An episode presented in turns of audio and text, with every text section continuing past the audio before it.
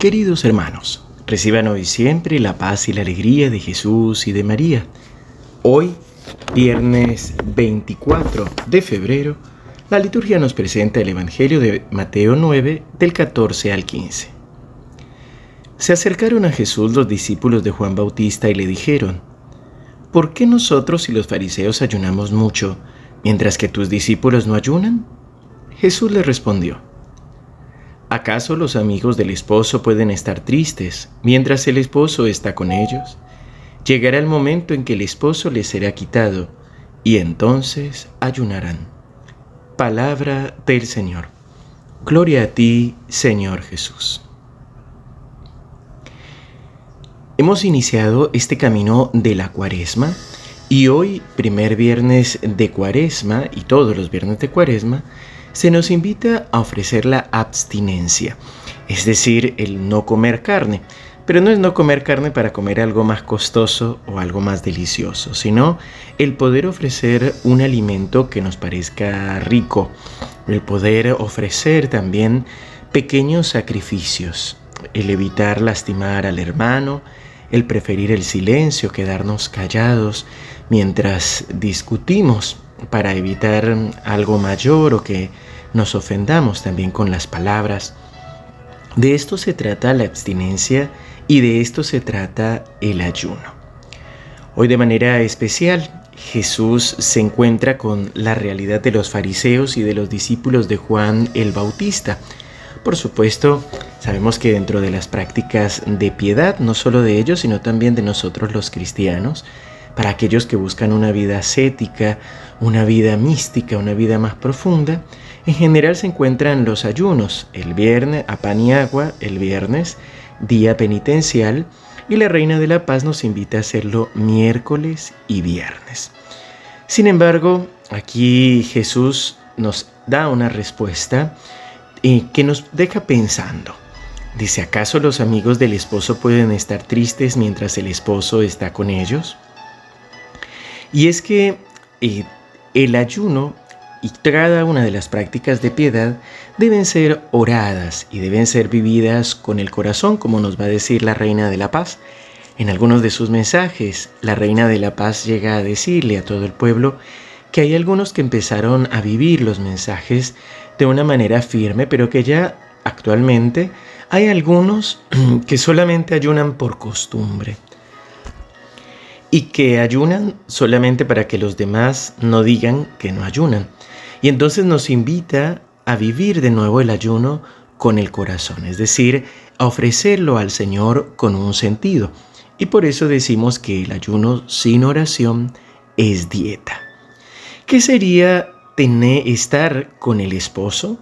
¿O qué sería el momento en que el esposo le será quitado y ayunarán? Pues por supuesto, casi siempre si tenemos alguna dificultad, pues tenemos un motivo para ofrecer el ayuno.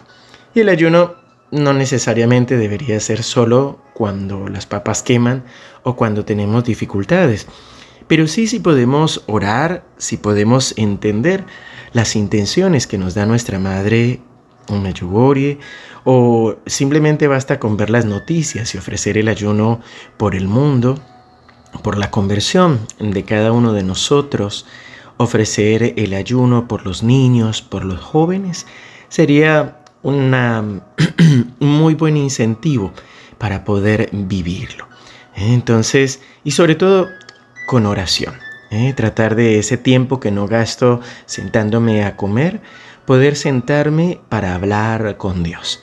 Ese dinero que no gasto en la comida, poder guardarlo para una obra de misericordia, para un diezmo, para una necesidad de algún hermano o directamente de la iglesia. El estar también atentos, hoy sobre todo en la primera lectura del profeta Isaías en el capítulo 58, se nos anima a hacer el ayuno de pan y agua, pero también a no devorar a nuestro hermano.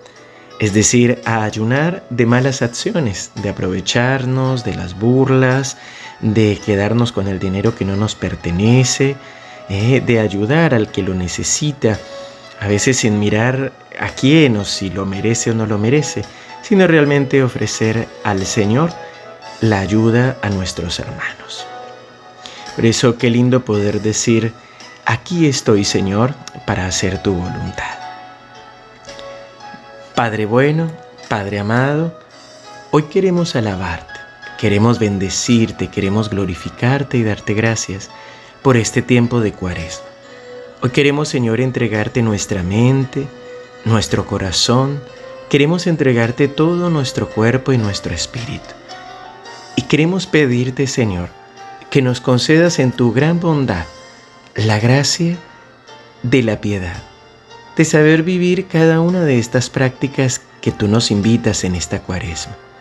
Señor, danos tu Espíritu Santo para entender que no es con mis fuerzas, sino con tu gracia, para entender, Señor, cuál es el ayuno agradable a ti y para entender qué es lo que tú nos pides con el ayuno. Señor, Danos la claridad de pensamiento y de discernimiento para saber ofrecerte nuestra oración, nuestra limosna, nuestro ayuno.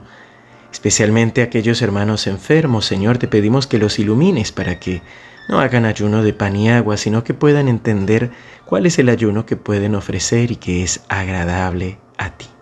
Señor, bendícenos y fortalécenos en el nombre del Padre y del Hijo y del Espíritu Santo. Amén. Queridos hermanos, que el Señor los siga bendiciendo. Nos encomendamos a sus oraciones. Como saben, iniciamos ya la seguidilla de evangelizaciones con el Padre Gustavo en, en Costa Rica. Hoy empezamos con una misa y una charla en la parroquia Santa Marta y Grecia desde las 7 pm. Y el sábado, desde las 8 de la mañana, vamos a estar también viviendo el encuentro con los grupos de María Reina de la Paz y el domingo con Radio María de Costa Rica desde las 10 de la mañana en el Colegio Calasanz en San Pedro Montes de Oca. Así que seguimos unidos en oración.